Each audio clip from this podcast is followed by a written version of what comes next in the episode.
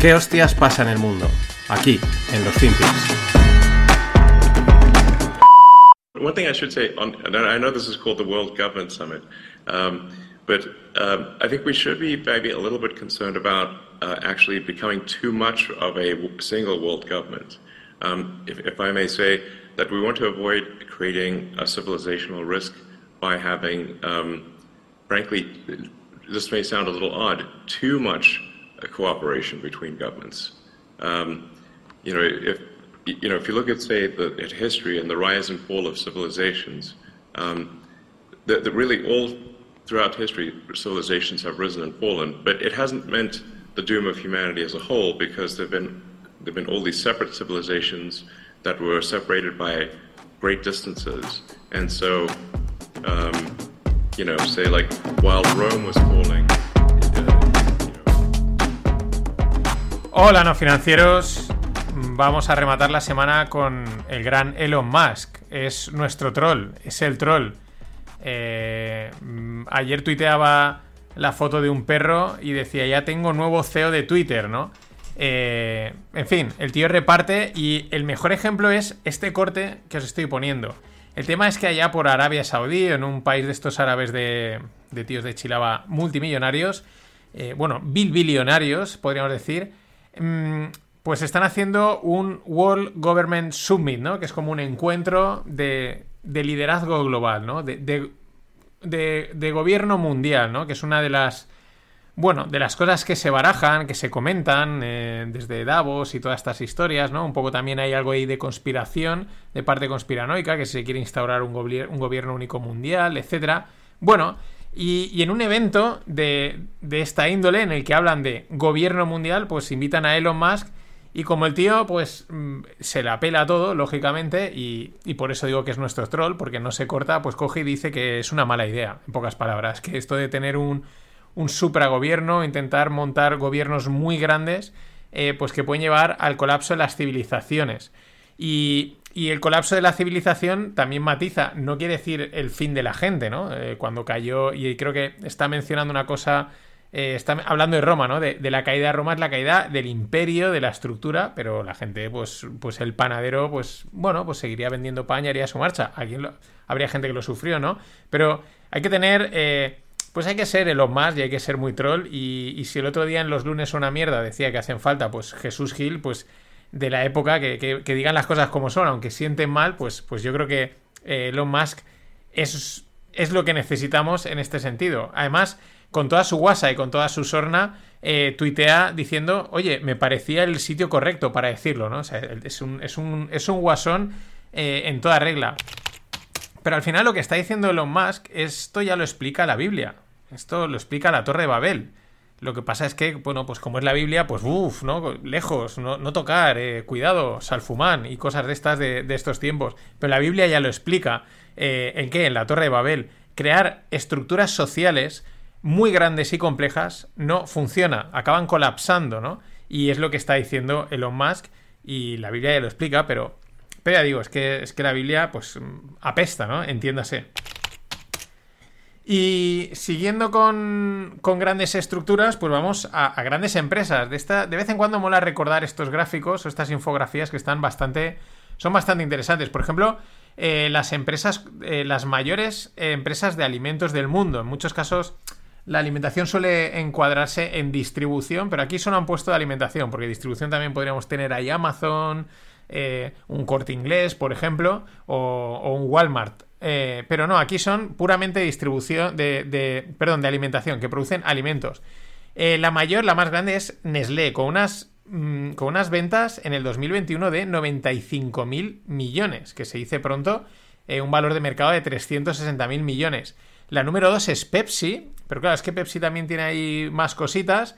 La número 3 es Ambroiser Brew, o algo así, es AB que es la, cervecera belga.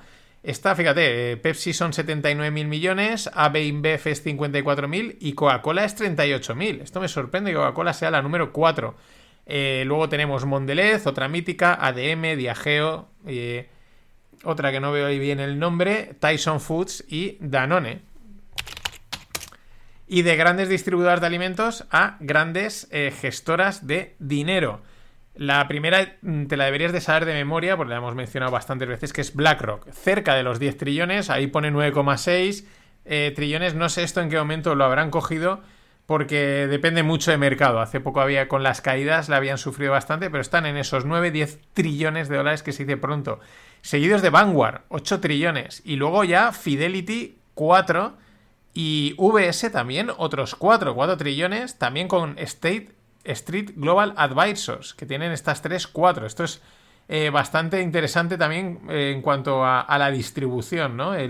La tercera ya tiene la mitad que la segunda, pero entre si sumamos las primera y la segunda, que son 9 y 8, unos 17, 18, eh, pues son casi las otras cuatro primeras, ¿no? Y después de Global Street, de State Street Global Advisors, eh, pues tenemos Morgan Stanley, JB Morgan, Credit Agricole, Allianz, Capital Group, Goldman Sachs con 2,3 trillions, BN Melon, Amundi y Pinco. Bueno, pues no está mal también para entender las grandes masas de pasta que hay en el mercado, el gran volumen que se mueve, que al final es lo que es el que manda.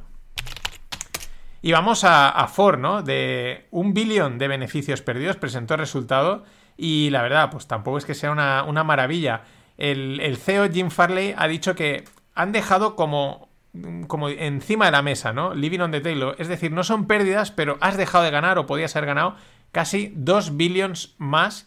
Eh, por, bueno, porque han caído cortos en las ventas, no han conseguido las ventas esperadas en casi 100.000 unidades, que se dice pronto, ¿eh? O sea, esto es un, es un golpe fuerte. Aquí lo acusan un poquito al tema del coche eléctrico y tal. Mm, no tengo yo tan claro. No tengo yo tan claro porque tampoco el coche eléctrico es que esté tan expandido y tan instaurado. Hay casi más, hay casi más artículos de prensa hablando del coche eléctrico que implantación del coche eléctrico. Eso no quiere decir que no haya coche eléctrico, pero creo que no, aún no es tan, tan, tan masivo. Eh, siguiendo con Ford, pues va a recortar 1.300 empleos solo en Reino Unido en los próximos tres años. Aquí también lo achacan al cambio en el sector eléctrico y tal. Mm, yo tampoco lo acabo de ver. Pues te, reconstituyes o te, reinventas, te readaptas. Al contrario, deberías de crecer, ¿no? Pero bueno, que te lo quieren vender como que es un tema del coche eléctrico. Pues bueno, pues para ello no, no nos vamos a poner a, discutir. Y ojo a este estudio, eh, porque parece ser que las startups con los empleados eh, on-site, es decir, en la oficina, eh, crecen tres veces y media más rápido que los que los tienen distribuidos. Mucho ojo, esto aquí ya hay mucho debate, es verdad que en primer momento hubo mucho boom con el trabajo en remoto, luego hemos acabado teniendo, luego se ha quitado mucho trabajo en remoto, hemos acabado teniendo un modelo mixto que yo creo que es el mejor, o sea, es el más factible, el de ir dos, tres días a la oficina o tres, cuatro días, el 80-20, el 60-40 y uno, pues el viernes te puedes quedar en casa o algún otro día y hacer un poquito también de, conciliación. Yo creo que ese es el modelo más implantado.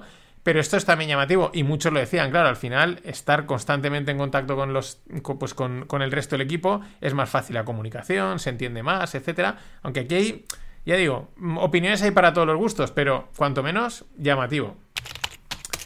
Y JB Morgan ha invertido 500 millones en 250.000 acres de, terreno de bosque, ¿no? De timberland, de, madera, ¿no? Pero sobre todo de bosque. Y no lo van a utilizar para explotarlo, sino simplemente es para obsetear eh, eh, la huella de carbono. O sea, es decir, por temas de ESG para cumplir normativa. Es decir, mm, compran ahí pues el equivalente, 500 millones eh, es una buena inversión. Tiene ahí un montón de, de bosque y ya está. Y pues no sé si lo mantendrán o no, pero no lo explotan con fines, digamos, madereros o relacionados, sino simplemente lo tienen y dicen, mira, yo con esto estoy produciendo, estoy compensando o offseteando, eh, así suena, suena mejor offsetear, pero bueno, compensando la huella de carbono. Pero oye, la verdad es que igual hay que pillarse un terrenito para compensar nuestras huellas de carbono. Lo digo porque tampoco me parece mala idea. Al final tienes un terreno que, este tipo de terrenos, mm, no suelen ser caros, eh, al contrario, suelen ser bastante baratos porque nadie los quiere.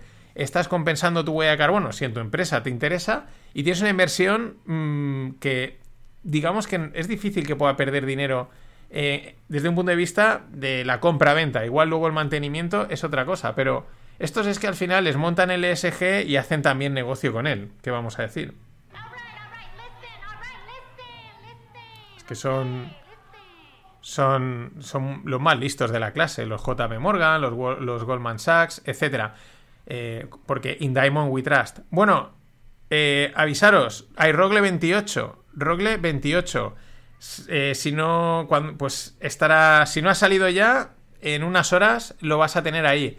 El invitado es Pascual Drake, eh, o Pascual Drake, porque le puedes decir de las dos formas. Hablamos de vinos, hablamos de Scorchify, de Emprender, de Nola, que es la aplicación en la que él está montado también, y de tercera edad. Así que, atentos, Rogle 28 saldrá en el mismo canal de no financieros y luego ya lo moveré al canal Rogle. Y el, el, el Rogle 29 ya lo tengo también agendado.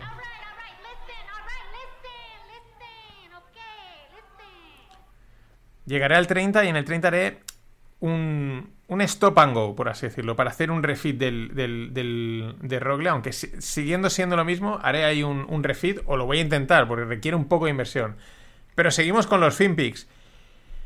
Bueno, he hablado de coches, de la Ford, y he hablado de SG con, con, JPM. Pues eso es casi equivalente a vehículo eléctrico autónomo, pero en este caso con Amazon y con una de sus empresas que compró que es Zox que son eh, pues robotaxis, eh, vehículos autónomos eléctricos eh, llevados por robots. Están probándolos, pues por allá por California, en alguno de sus sitios, con utilizando a los empleados como pasajeros y llevando robots.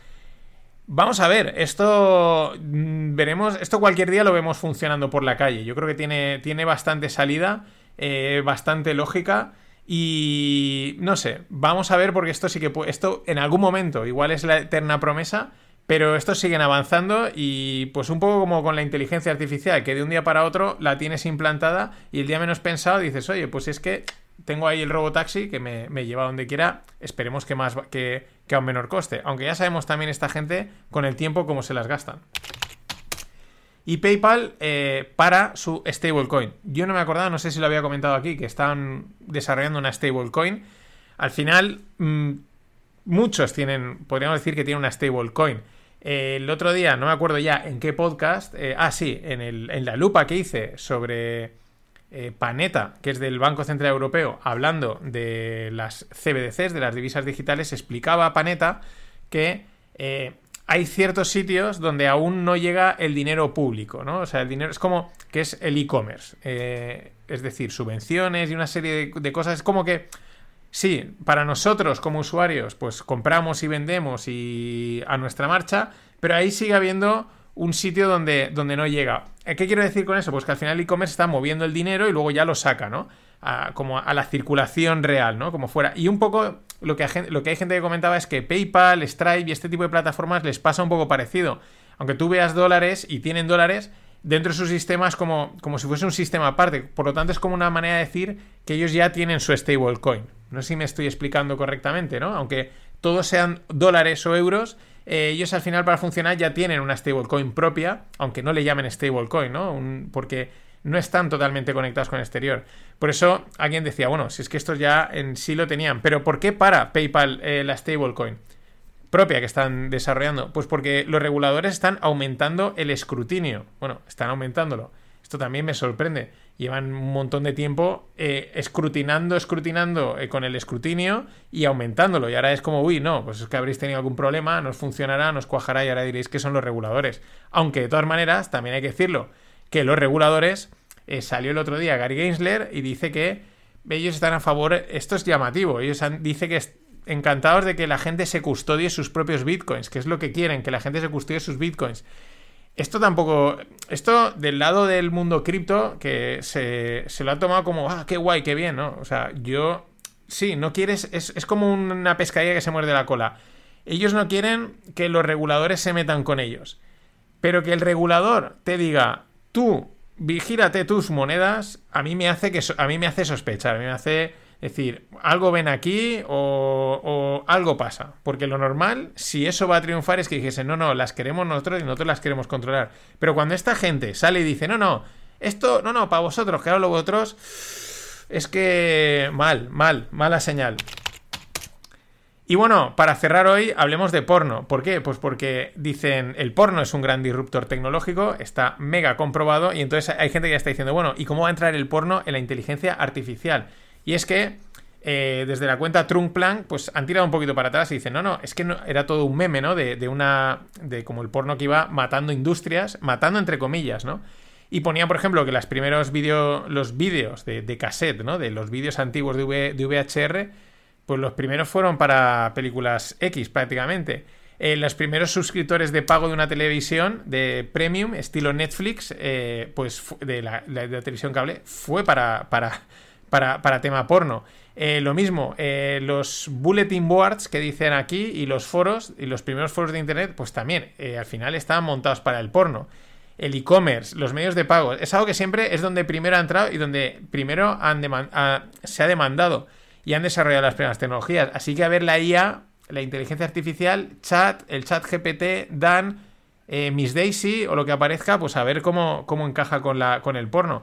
De hecho, en este, este tal Trunkplan también tira más atrás y dice que se han encontrado en la literatura antigua, en la literatura antigua de los sumerios, cuneiforme, cuneiforme eh, pues que ya hablaban de poetas, o sea, habían poesías eróticas alabando pues el sexo de las mujeres o incluso que en cuanto Gutenberg pues se imprimió los primeros libros, enseguida le empezaban a demandar que escribiese, pues imprimir libros eróticos y de este tipo de, de temática. O sea que, bueno, pues vamos a ver, vamos a estar atentos, eh, porque por donde vaya el porno es por donde va la tecnología. Eso que no, no nos quede ninguna duda. Nada más, buen fin de. Hasta el lunes. Ladies and gentlemen, the weekend.